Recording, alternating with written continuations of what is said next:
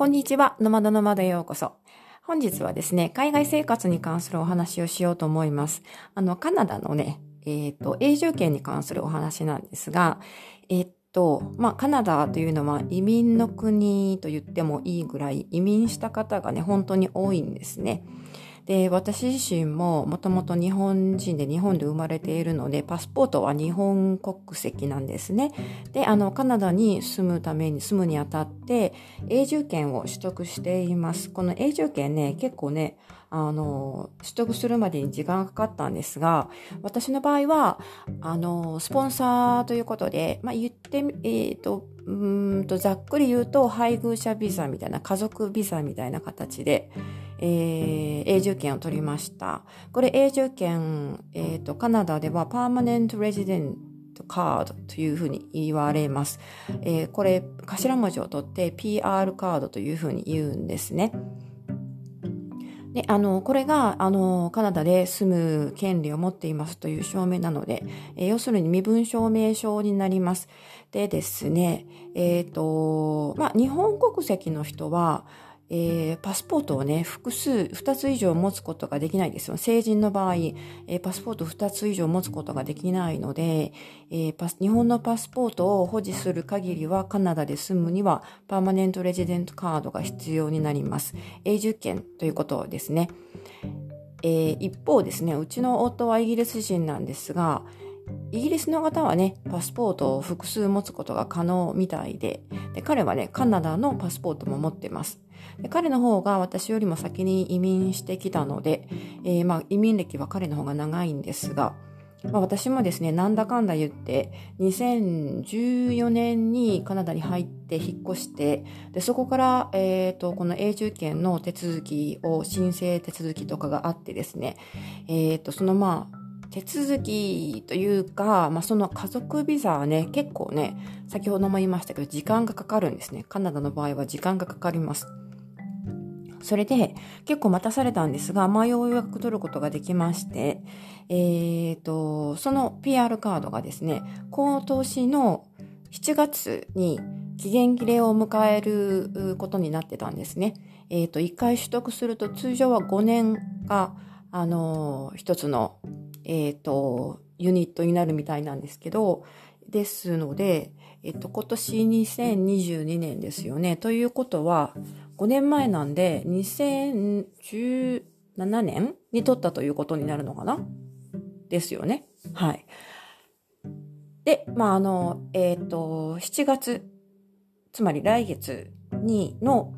19日だったと思うんですけど、それぐらいがね、あの、エクスパイアデートになってました。有効期限が切れる日付になってたんですね。それで、あのまあ、いう、えっと、パーマネントレジデントカードの更新ということをね、えー、今年はやらなくちゃいけないなということで、もう今年になって早々、あの、結構頭が痛いというか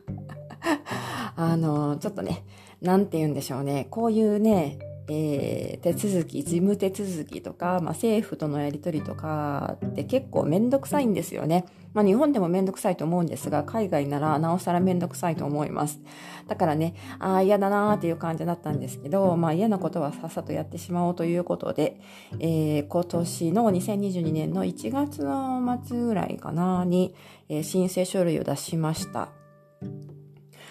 で、あの、この前までイギリスと日本に行ってたんですけど、滞在してたんですけど、まあ、その予定もあったので、できるだけね、早めに申請しようと思って、2022年の1月ぐらいに、えっと、書類を集めてですね、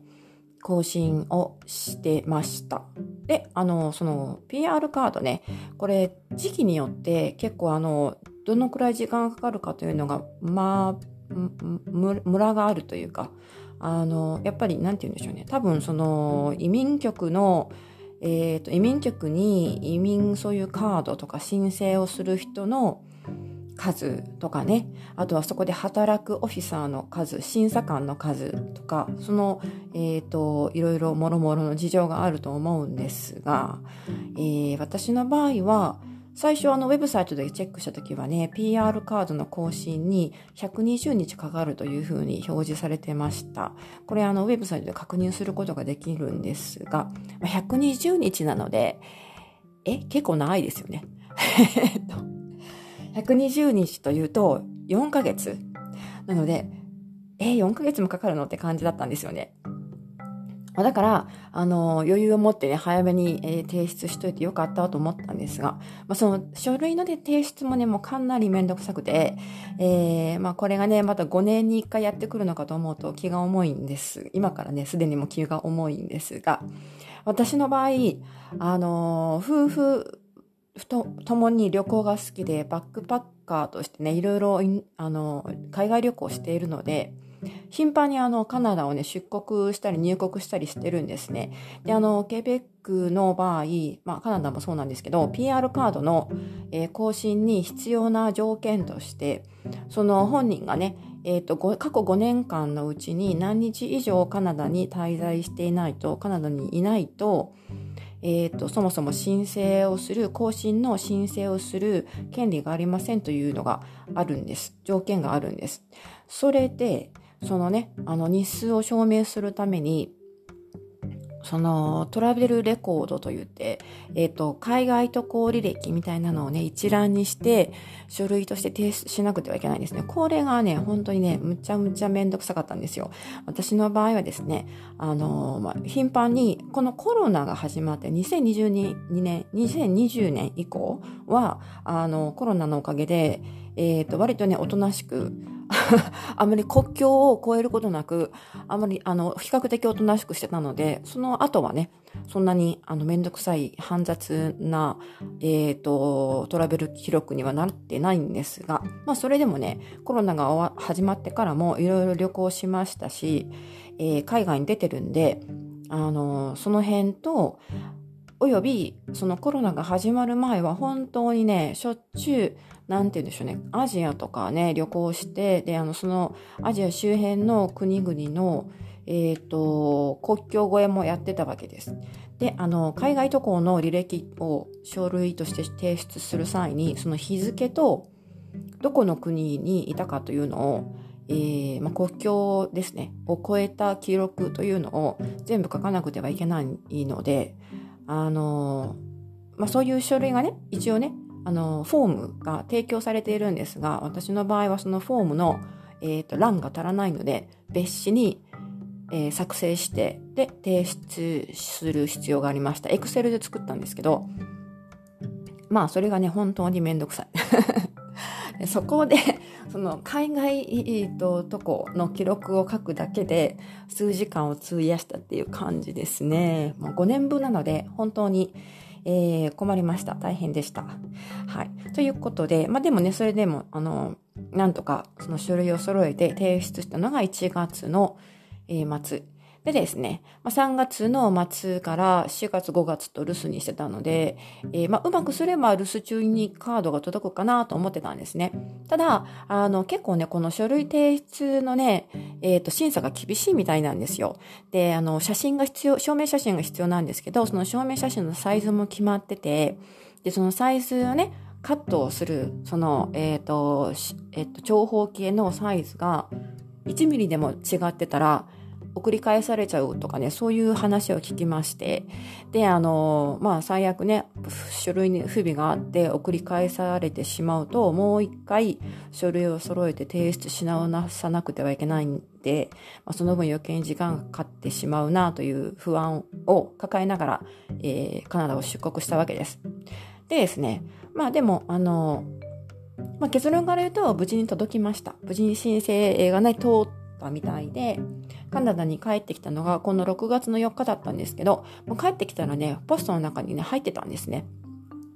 まあ、にあの身分証明書ですから大切なカードなんで日本語で言うところの書き留めみたいな形で届くのかなと思ってたんですがでも普通に、えっ、ー、と普通郵便で届いてましたねはいなので、えー、まあそれであよかったって感じだったんですはい。ということで、えっ、ー、と、パスポートじゃないや、PR カードのカナダ永住権カードの更新ができましたというお知らせでした。でちなみに、その、えっ、ー、と、か、えっ、ー、とね、PR カードの更新の申請をしてから、えー、海外に出ることが分かってたので、まあ、入国の際にね、入国するときには6月の4日に帰ってくる予定だったんで、そのカード、古いカード自体は期限切れになってはいないという確信はあったんですけど、でも万が一のために一応、えっ、ー、と、提出した書類のコピーをね、持って、えー、出国してました。それで入国の時ね、あのー、その機械で入国作業っていうか、あの、パスポートと、あパスポートはいらないのかな ?PR カードで、えー、機械にスキャン、自分でスキャンして、入国手続きをするんですが、その機械がね、うまく通らなかったみたいなんですよね。それであの、ちゃんと入国審査官がいるインタビュー室に連れて行かれまして、かなり並んで待ったんですけど、あの、その、えっ、ー、と、その自分が持っていた古い方の PR カードがね、えっ、ー、と、無効になっているから、あの、ちょっと手続きが必要だったんですというふうに説明されました。なんで無効になったかというと、新しいカードがすでに発行されているので、発行と同時にね、自動的に古いカードは無効になるらしいです。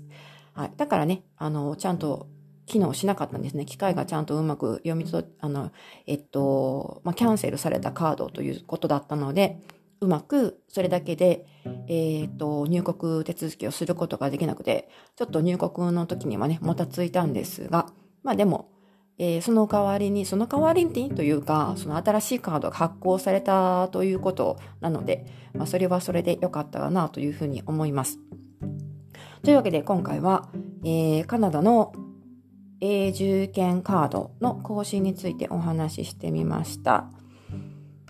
はい。これね、5年に1回なんで、また5年後に来るんですよね。やだなとか思うんですが。で、しかも今年は、あの、日本のパスポートの更新もしなくちゃいけないんですね。来年の2月1日に私のパスポート切れちゃうんで、あの、ほとんどの国はね、えー、パスポートの残存期間が6ヶ月ないと入国できない国が多いんで、まあ、えっと、6月、2月から逆算しすと6ヶ月前には、新しいパスポートを作っておかなくてはいけないわけですね。だから、あの、ちょっと今月中旬あたりにモントリオール市内に出る用事があるので、その時にね、パスポートの、えっ、ー、と、うんと、パスポートの更新というのかな、これはね。えー、再再発行更新？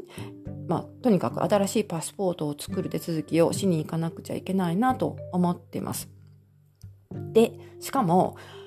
今年はですね、その、ケベックの、えっ、ー、と、健康保険証も今年で切れちゃうんですね。まあ、多分それは、えー、永住権カードとリンクしてるんだと思うんですが、その健康保険カードも今年の12月で切れてしまうので、その更新もしなくてはいけないということで、まあ、今年になってね、えー、3つ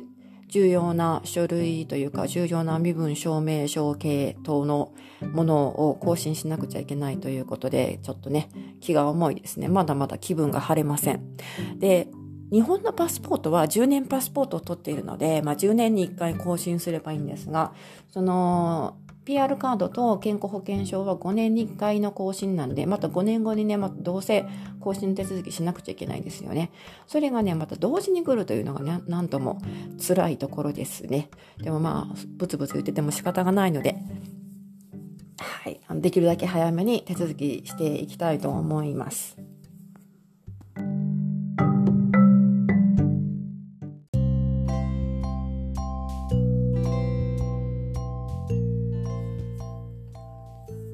まあ、というわけで、カナダの永住権カードの更新の話をしたんですけど、まあ、何はともあれ無事に更新することができて、しかも思ってたよりも早かったんですよね。その、今度次の新しいカードの、えー、っと、期限切れになる日付を見てみると、5年後の3月24日になってたので、書類を提出したのが1月と言いましたね。で1月に提出して3月の24日に新しいカードがね、その辺で発行されたということだと思うので、意外とね、早かったですね。あの、ウェブサイトで見たときは120日かかると言われてたんですが、